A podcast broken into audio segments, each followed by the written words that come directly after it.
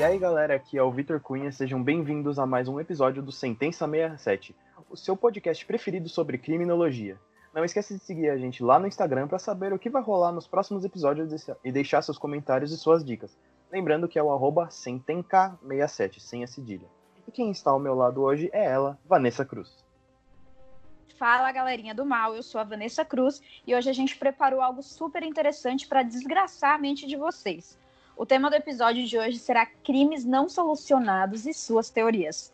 Os casos desse episódio foram escolhidos a dedo porque, além de nunca terem sido solucionados, eles têm outra coisa em comum: a influência da imprensa na história, que também será um tema discutido na nossa conversa de hoje.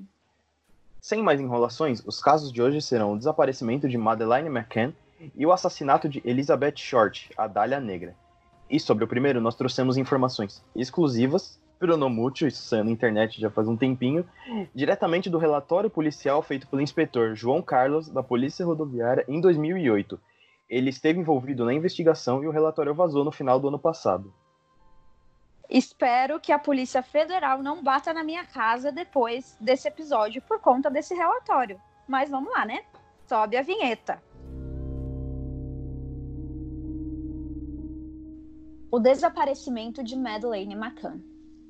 Esse caso é bem conhecido, há mais de 13 anos que aconteceu, mas ainda há investigações abertas para tentar descobrir o que aconteceu com a pequena Madeleine McCann naquele dia 3 de maio de 2007.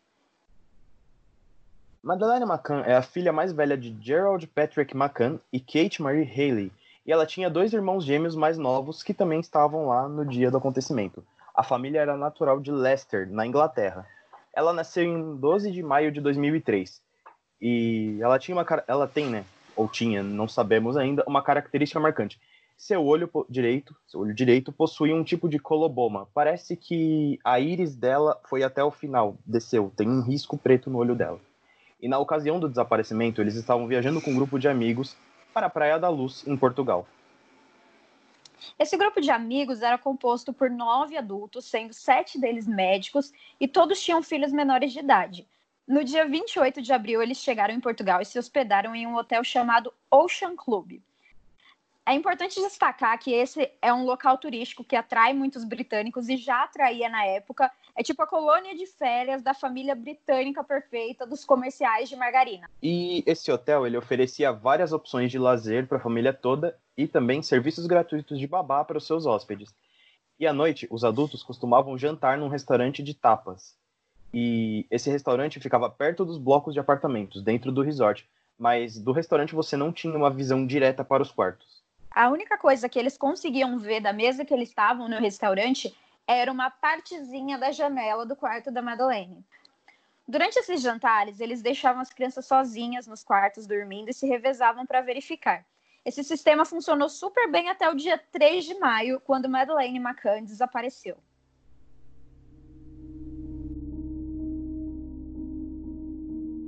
O dia do desaparecimento. Bom, o relatório policial contou como foi o dia dos McCann em muitos detalhes. Por exemplo, fala que eles despertaram em torno das sete e meia e tiveram um pequeno almoço na, no lugar lá no hotel e saíram por cerca de nove, nove horas da manhã. E logo depois eles deixaram o filho nos infantários, é, mais ou menos até meio-dia e meia, no caso. Lá pelas duas e meia eles almoçaram, após o almoço eles voltaram a colocar os filhos nas creches e eles ficaram até lá até mais ou menos às cinco horas. Às cinco e meia eles limparam as crianças, colocaram elas nas camas e às sete e meia elas foram para o quarto. E às oito e meia o casal saiu e foi para o restaurante.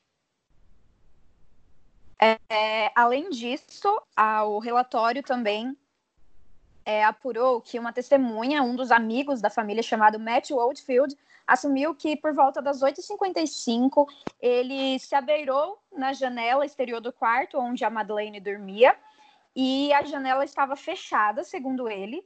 É importante vocês guardarem essa informação de que ele disse que viu a janela fechada.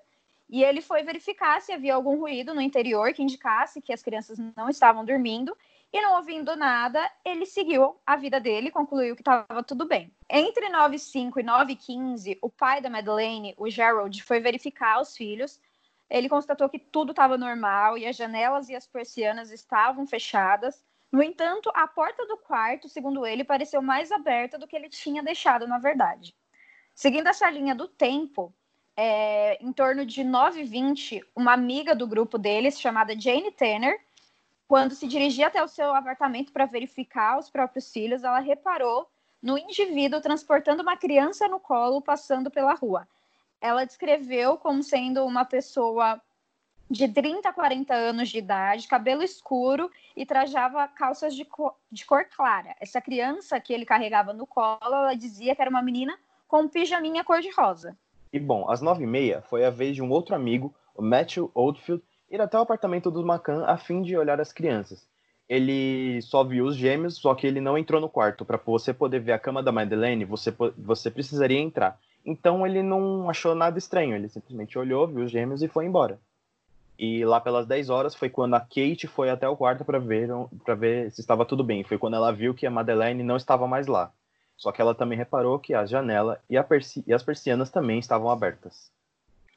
A Kate começou a gritar pela filha, pedir socorro, chamar pela Madeleine, e ela acabou atraindo muitas pessoas para o quarto, o que acabou desconstituindo a cena do crime, atrapalhou a investigação da polícia mais à frente. E um detalhe importante é que ela disse que olhou embaixo da cama para procurar pela Madeleine. Guardem essa informação. Bom, e no meio de toda essa bagunça, os gêmeos não acordaram o que levantou suspeita sobre os pais terem medicado as crianças para dormirem, e isso nós vamos discutir um pouquinho mais para frente. A polícia chegou para começar a investigar o desaparecimento e tem relatos de pessoas que trabalham lá que o local não era seguro. Havia muitos registros de casos de roubos e até de abusos sexuais na região do hotel. É, a família McCann ela era influente, eles tinham contatos com a imprensa e eles contataram a mídia britânica para tentar resolver o caso de forma mais rápida, para atrair uma atenção. E com isso se deram alguns desdobramentos que vão entrar na, na nossa discussão sobre a participação da mídia nesse caso, né? Um desses desdobramentos é, é relacionado ao Robert Murat, que foi um dos suspeitos na época. E, na verdade, ele era um morador local e a suspeita sobre ele se deu é, pelo interesse dele em ajudar nas buscas. É, a mídia britânica, na época, uma jornalista da BBC, é, disse que, que despertava uma certa desconfiança o fato dele dele se envolver tanto nas buscas, porque isso lembrava um caso anterior que aconteceu lá no Reino Unido, de um assassino que se envolveu nas buscas com muito interesse e acabou né, por ser descoberto. A semelhança com Robert Murat acaba aí, apesar de ter sido considerado suspeito, ele foi investigado, a polícia foi até a casa dele, revirou e não achou nenhuma evidência que ligasse ele ao desaparecimento da Madeline. Uh, o caso do Murat mostra muito como a imprensa influenciou, que pressionou muito as, as autoridades portuguesas a darem uma atenção maior ao caso. E a outra consequência disso são as notícias falsas que eles falam no relatório, que uma quantidade enorme de notícias fantasiosas e sem credibilidade alguma obrigaram que a investigação fosse maior e mais esforçada para dar mais clareza ao caso. Acabava que eles tinham que perder muito tempo com linhas de investigações assim inúteis que eles recebiam através de denúncias anônimas que não levavam a lugar nenhum. Então eles perderam muito tempo por conta disso. E a essa altura a polícia ela trabalhava com três linhas de investigação. A primeira era de rapto para efeitos de exploração sexual ou outras como adoção posterior, tráfico de menores, tráfico de órgãos, mas sem homicídio. A segunda linha de investigação era rapto seguido de homicídio com ocultação de cadáver. E a terceira linha seria de morte acidental com posterior ocultação de cadáver. Nesse caso, né, os pais seriam suspeitos. O relatório cita também é, a investigação de um indivíduo específico que ele era acusado de crimes sexuais na região, mas o nome dele não é citado no relatório e já que até então ele não tinha nenhum indício muito conclusivo da participação dessa pessoa no desaparecimento. Só que agora eu peço para vocês guardarem essa informação mais para o final.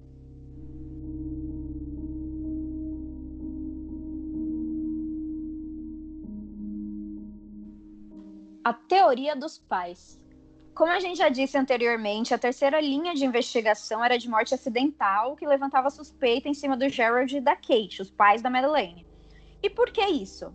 Tinham certas inconsistências nos depoimentos. Uma delas, por exemplo, não sei se vocês lembram, a gente acabou de falar, então espero que lembrem, mas A Jenny Tanner, amiga dos pais da Madeleine, disse que às 9h20 da noite ela foi verificar os seus filhos e encontrou, né, reparou num indivíduo transportando uma criança no colo.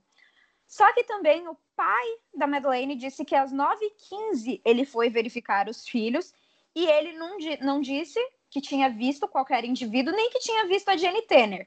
Porém, o caminho né, do, do restaurante até o, o bloco dos apartamentos era um único caminho bem estreito, que assim, se duas pessoas passam por ali, não tem como elas não se verem, principalmente se elas se conhecerem. Então, assim, alguns, alguns detalhes desses, né, mostraram inconsistência nos depoimentos das, dos, das testemunhas ligadas aos pais, né? Outra coisa que a gente pediu para vocês prestarem atenção é que a Kate, a mãe da Madeleine, disse que olhou embaixo da cama para procurar, né, a, a filha. Só que a cama do, dos apartamentos, né, era box. Sabe, aquelas camas que elas vão até o chão. Não existe um embaixo da cama que ela disse que olhou. É... Outra coisa que ela tinha acabado de perceber que a filha tinha desaparecido. E o que, que ela fez, Cunha? Ela largou os ela... dois filhos no quarto. Como você deixa os filhos no quarto assim, sendo que a sua filha mais velha acabou de desaparecer? Isso não, isso não entra na minha cabeça. Outra coisa foi que uma das funcionárias do resort deu um depoimento falando que ouviu uma criança chorar dois dias antes do desaparecimento da Madeleine, no caso no dia 1 de maio. Ela ouviu uma criança chorar durante uma hora e meia sem que ninguém atendesse. A voz era parecida com a da Madeleine, né? E esse depoimento ele coloca em xeque a versão dos pais e dos amigos de que eles iam de meia em meia hora verificar as crianças, né? Se eles iam de meia em meia hora, como que a Madeleine ficou chorando por uma hora e meia e ninguém viu? Bom, a situação ainda pode piorar para os pais. Teve uma situação dos cachorros da polícia farejarem cheiro de cadáver e sangue nos locais. Dentro do quarto foi os cachorros sentiram cheiro de cadáver dentro do quarto e de sangue também. Na roupa dos pais eles sentiram o mesmo cheiro e no carro eles sentiram cheiro de cadáver perto das chaves do carro e dentro do carro. E o que mais pega nessa situação, cheiro de sangue dentro do porta-malas do carro. E após isso, foi pedida uma reconstituição do caso. Só que os Macan voltaram para o Reino Unido, como citado no relatório. Na sequência da atuação canina atrás referida, após a constituição em interrogatório na qualidade de Gerald Macan e Kate Haley, esses abandonaram o território nacional de Portugal e voltaram ao Reino Unido, onde já se encontravam o restante das pessoas do grupo. Mesmo com todas essas evidências que a gente acabou de falar, não, não houve provas suficientes para iniciar os Macan e até hoje eles seguem pedindo que o caso seja investigado. Só que após 13 anos, o caso teve uma reviravolta nessas últimas semanas, o surgimento de um novo suspeito.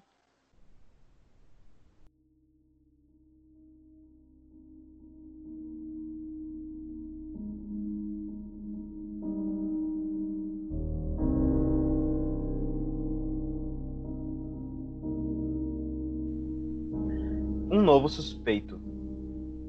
Bom, nas últimas semanas, um prisioneiro alemão ele foi apontado como um novo suspeito para o caso da Madeleine. Então, esse homem, ele é um homem de 43 anos, o nome dele é Christian Bruckner, e ele aparentemente teria insinuado ser o responsável pelo desaparecimento de Madeleine em uma conversa informal dentro de um bar. Esse homem está preso por estuprar uma mulher de 72 anos. Olha o nível e ele é suspeito de diversos desaparecimentos de crianças que foram semelhantes ao da Madeleine. É, uma dessas crianças é um menino chamado René Hazi, um garoto de seis anos que sumiu em 1996 durante um passeio na praia que ele estava fazendo com seus pais. As roupas dele foram encontradas no mar, só que o corpo nunca foi encontrado. Agora, o pai dele diz ter sido informado pelas autoridades alemãs de que o caso seria reaberto, pois eles acreditam que o Christian seria um dos suspeitos. E, é, como, como no caso da Madeline, não há corpo, não havia pistas até agora.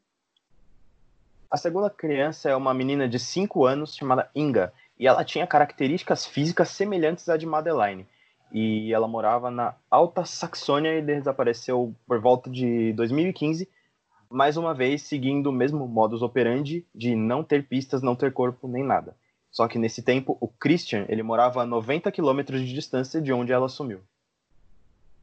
é, é, bom ressaltar que tanto a Inga quanto o René, eles tinham características físicas similares. Loirinhos, olhinhos claros, branquinhos. É, a polícia agora procura uma possível ex-namorada do Christian, que teria passado com ele na Praia da Luz na época do desaparecimento. Ela teria estado com ele lá. Em nova notícia divulgada nesta terça-feira, dia 16, um dia antes desse sentença 67 ir ao ar, o promotor do caso, Hans Christian Walters, disse que os pais de Madeleine não receberam todos os detalhes, mas que conhecem os resultados da investigação feita pela polícia alemã. Bom, segundo o promotor, ele disse que escrevemos aos Macan para dizer que Madeleine está morta e explicando que simplesmente não podemos dizer qual é a evidência. Temos evidências concretas de que o nosso suspeito matou Madeleine. A polícia britânica foi informada mas não possui todas as evidências que temos. Os resultados de nossa investigação foram compartilhados, mas nem todos os detalhes foram passados para Scotland Yard. Ainda segundo a notícia que foi divulgada pelo jornal The Sun, o advogado dos Macan, Rogério Alves, pediu à polícia as evidências que afirmam ter né, sobre a morte da menina. Mas, segundo o promotor, isso poderia comprometer a investigação. Os promotores acham que revelar as evidências muito cedo pode prejudicar a chance do alemão de 43 anos vir a julgamento. E o porta-voz da família, Clarence Mitchell, disse que Kate e Jerry não irão se pronunciar sobre essas correspondências recebidas pela polícia. Gente, mas assim, eles basicamente chegaram e falaram: olha, sua filha tá morta. Eu sei que tá, mas não posso falar por quê. É, fica um pouco estranho, é meio tipo, ó, morreu. A gente morreu, confia contar, em mim. Mas você tem que confiar em mim confia em mim, tá morta. Como? Não disse como. É, e qual você acha que seria a razão para a polícia alemã não querer divulgar essas informações, essas evidências concretas que eles dizem ter? O que poderia ser assim de tão absurdo para não poder ser revelado agora? Ó, aquele comentário que a gente acabou até fazendo em off antes de gravar aqui, que podem ter cúmplices, né? Então, se você divulga que como aconteceu e quem pode estar envolvido nessa investigação, você pode perder essas pessoas, esses outros comparsas, possíveis comparsas, que é uma teoria que poderia ser feita sobre esse caso. E soltar isso para mídia, para família, para todo mundo poderia causar complicações para a polícia alemã realmente, mas querendo ou não é estranho. E você, Cunha, qual é a sua teoria sobre esse caso?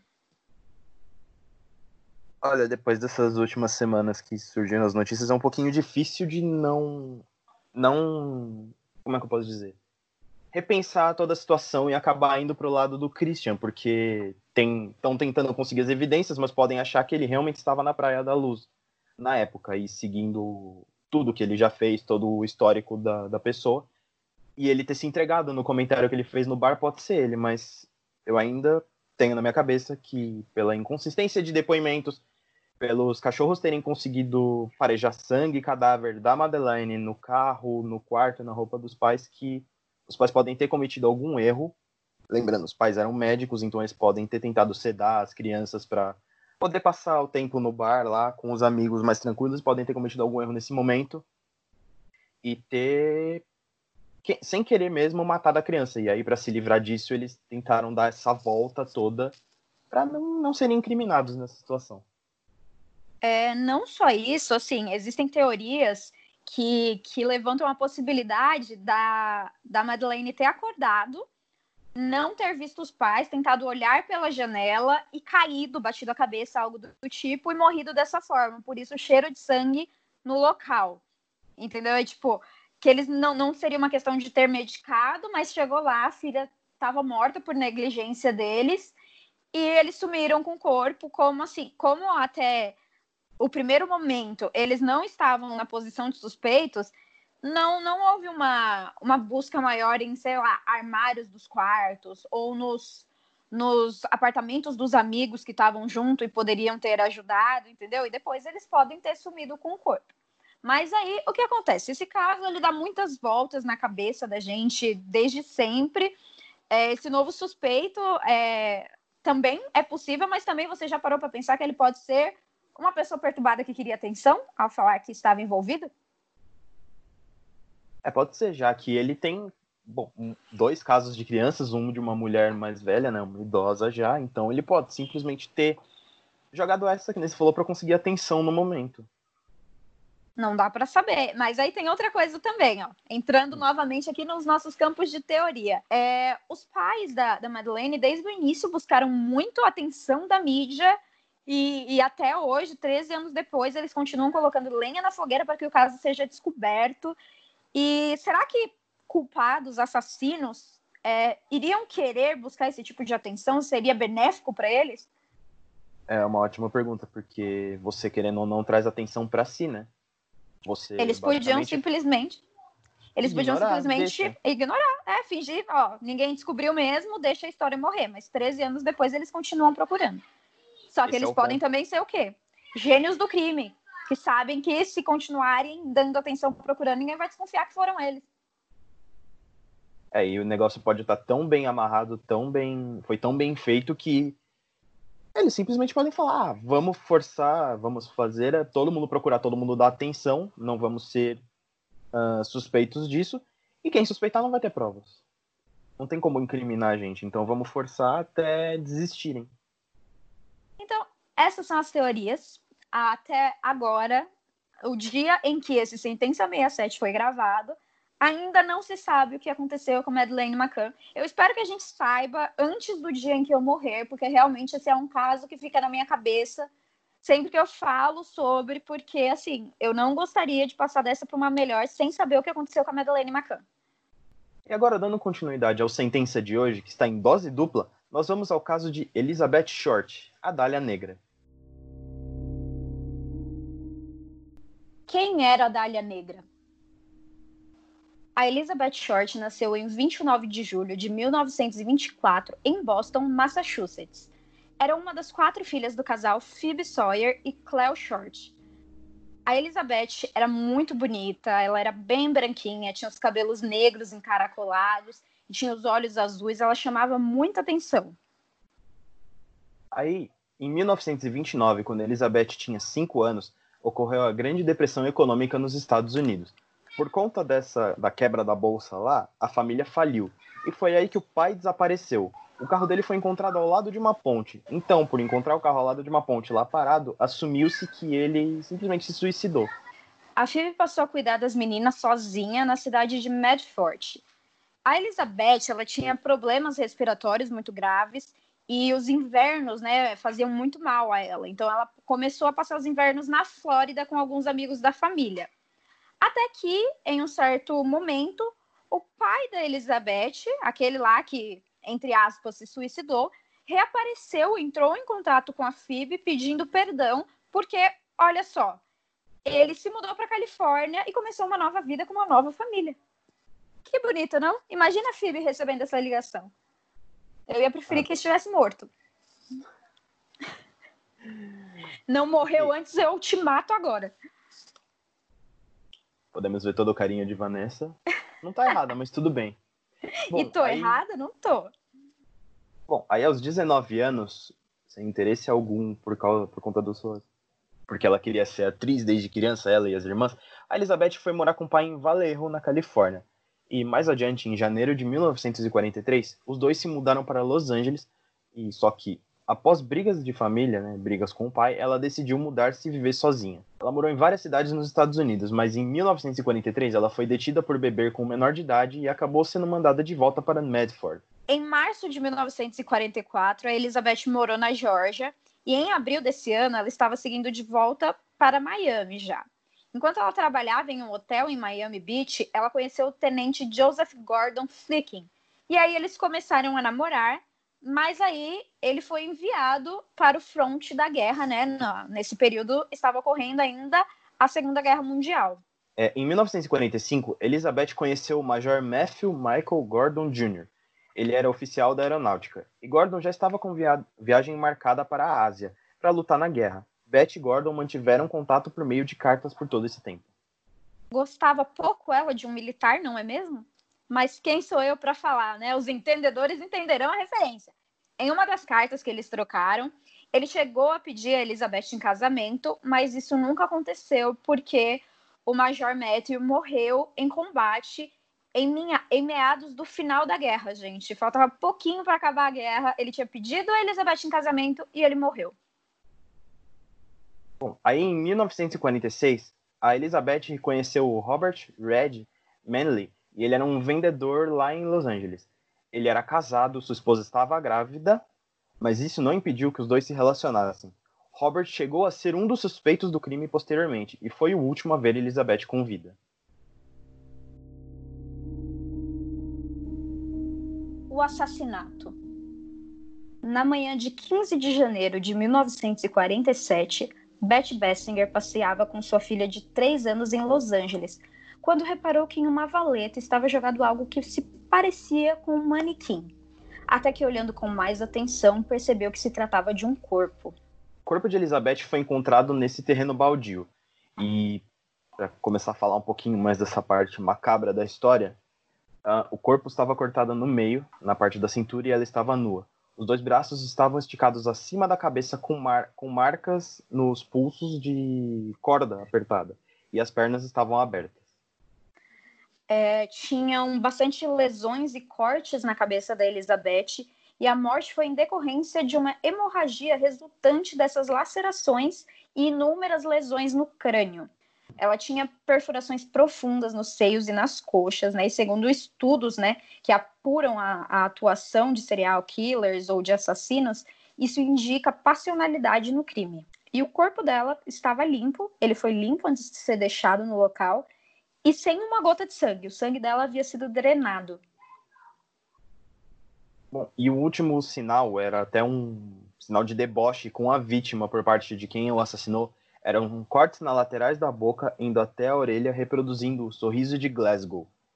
Uh, vocês devem lembrar desse mesmo sorriso no filme, mais uma vez trazendo aqui, O Coringa, no... Sempre o Coronga nas nossas referências. Sempre o Coronga. Nas referências do Batman, nesse caso do Batman, o Cavaleiro das Trevas. Aquele corte que ele tem na boca era o mesmo que a Elizabeth tinha na... no momento que acharam o seu corpo. E por último, não haviam sinais de estupro no corpo dela. É, a, foi levantada né, a hipótese, como ela era muito bonita e tudo mais, foi uma das primeiras coisas que pensaram, né? Que ela teria sido abusada e depois morta, mas isso não aconteceu. Quem a matou queria só a matar realmente. É, desde o início, esse caso chamou bastante atenção da imprensa. Os repórteres chegaram no local do crime antes da polícia e as fotos do corpo saíram no jornal no dia seguinte. E não são fotos agradáveis, gente. Sério. Elas estão todas disponíveis na internet. Eu sei que vocês não vão ouvir esse meu conselho que eu vou dar agora, mas não vejam. É horrível. É horrível. Você viu as fotos, Cunha? Eu fiz essa besteira de novo.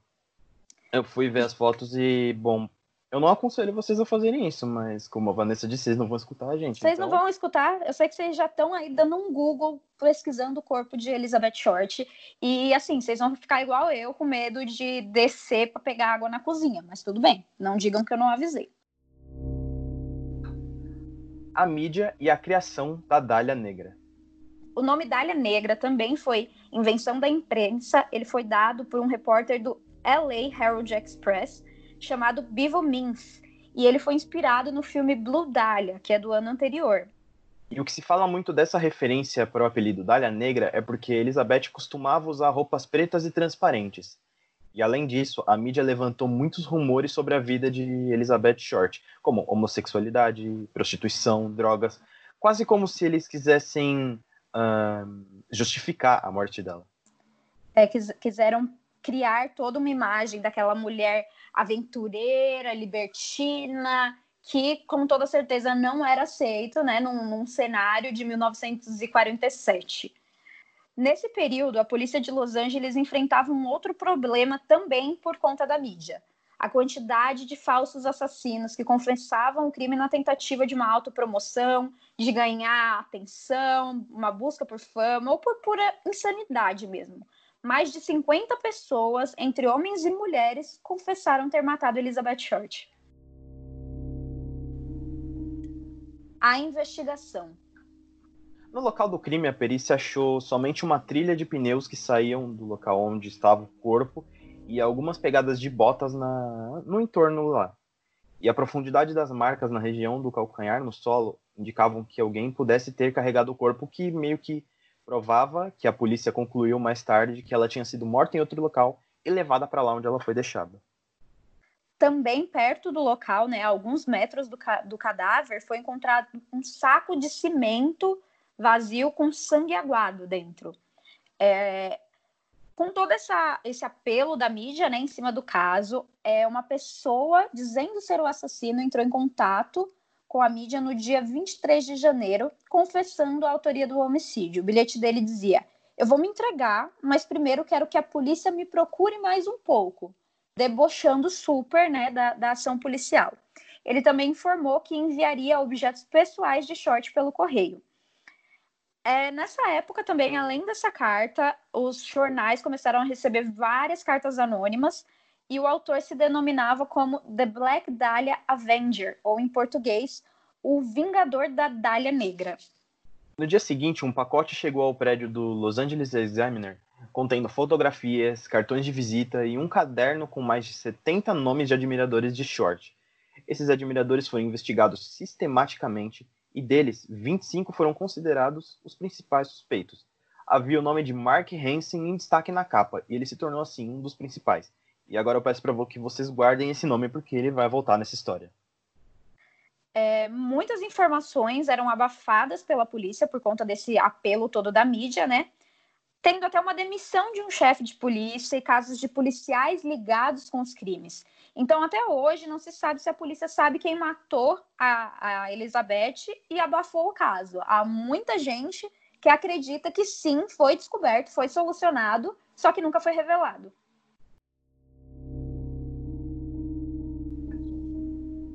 Os suspeitos. As teorias elas se dividem e existem pelo menos uma dezena de suspeitos, e nós separamos quatro deles que parecem ser os mais prováveis. É importante destacar que o assassino de Elizabeth provavelmente tinha conhecimentos médicos para poder drenar o corpo e cortar como cortou. O primeiro suspeito é Robert Manley. Ele chegou até a ser preso. Ele foi o último a ver Elizabeth viva, mas foi liberado após passar pelo polígrafo. A eficácia dos detectores de mentira é muito debatida entre as comunidades científica e jurídica. Só que ele também tinha um álibi.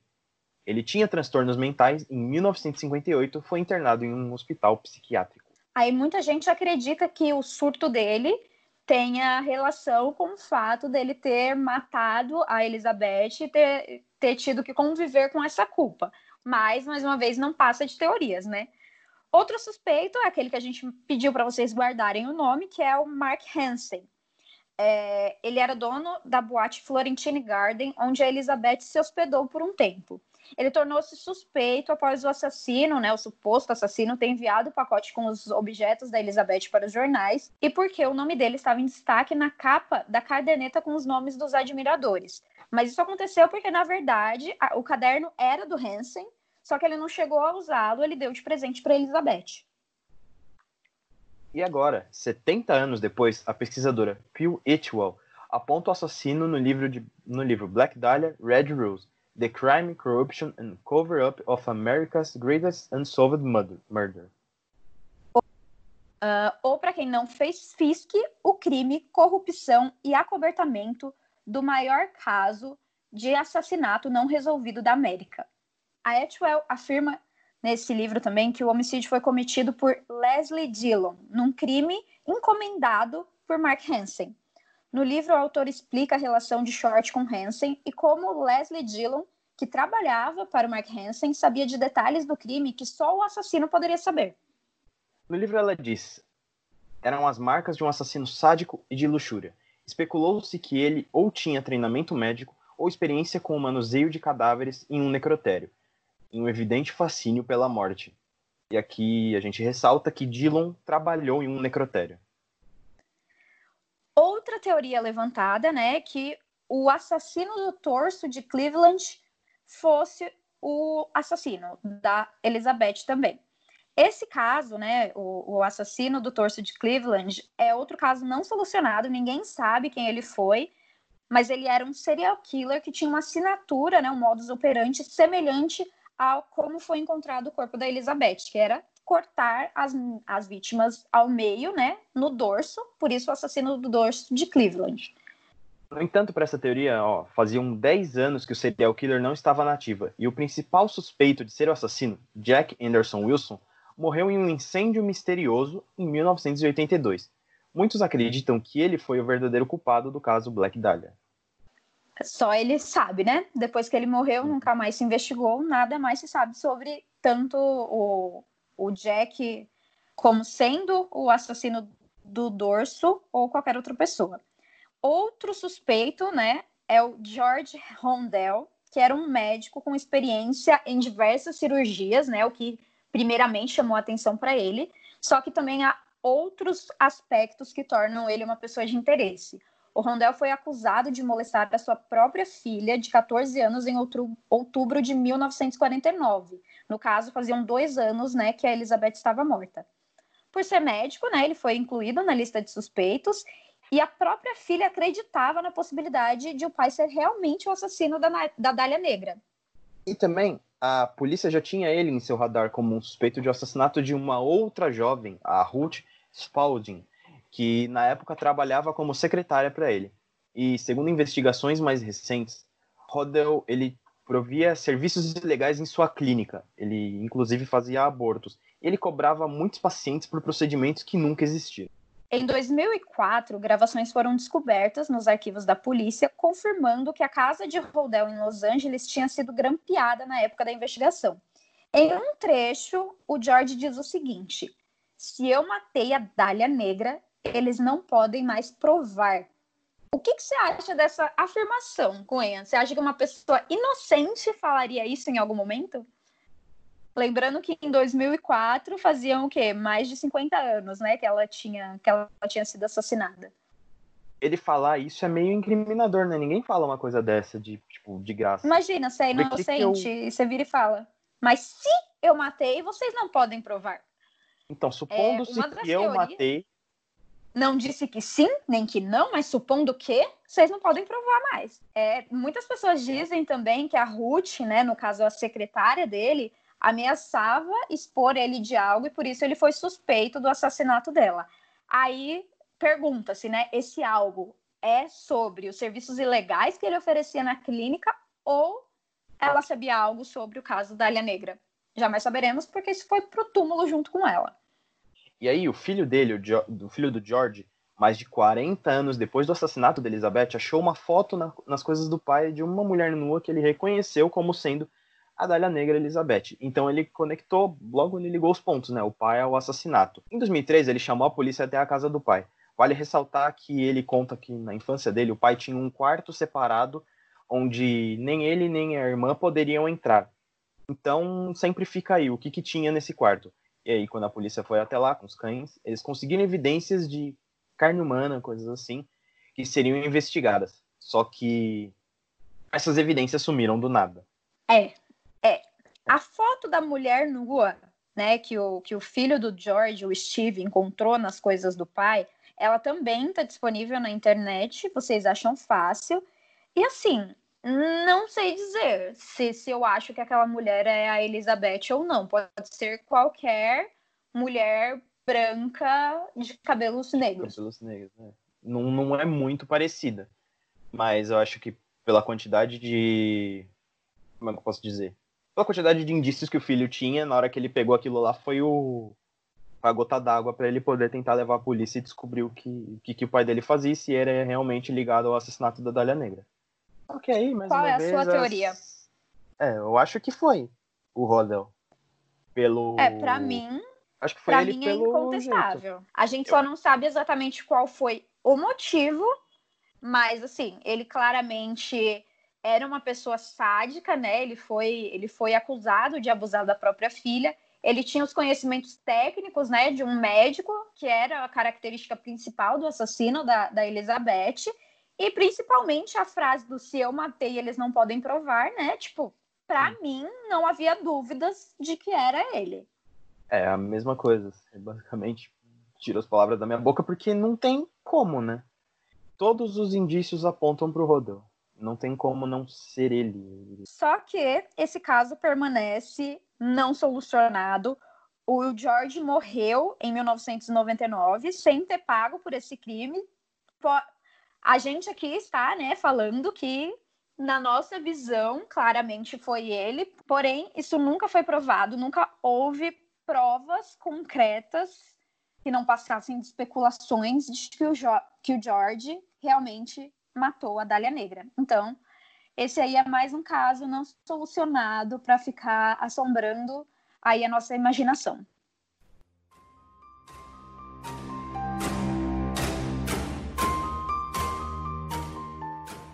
Bom, pessoal, esse foi o episódio dessa semana. Eu espero que vocês tenham gostado. E não se esqueçam de seguir a gente no Instagram para compartilhar com a gente as suas teorias. Arroba 67 sem o cedilha. Eu sou a Vanessa Cruz. E eu sou o Vitor Cunha e encerramos por aqui. Obrigado pela sua companhia e te esperamos aqui na próxima quarta-feira para mais uma história nada tranquila que não vai te deixar dormir à noite. Até lá!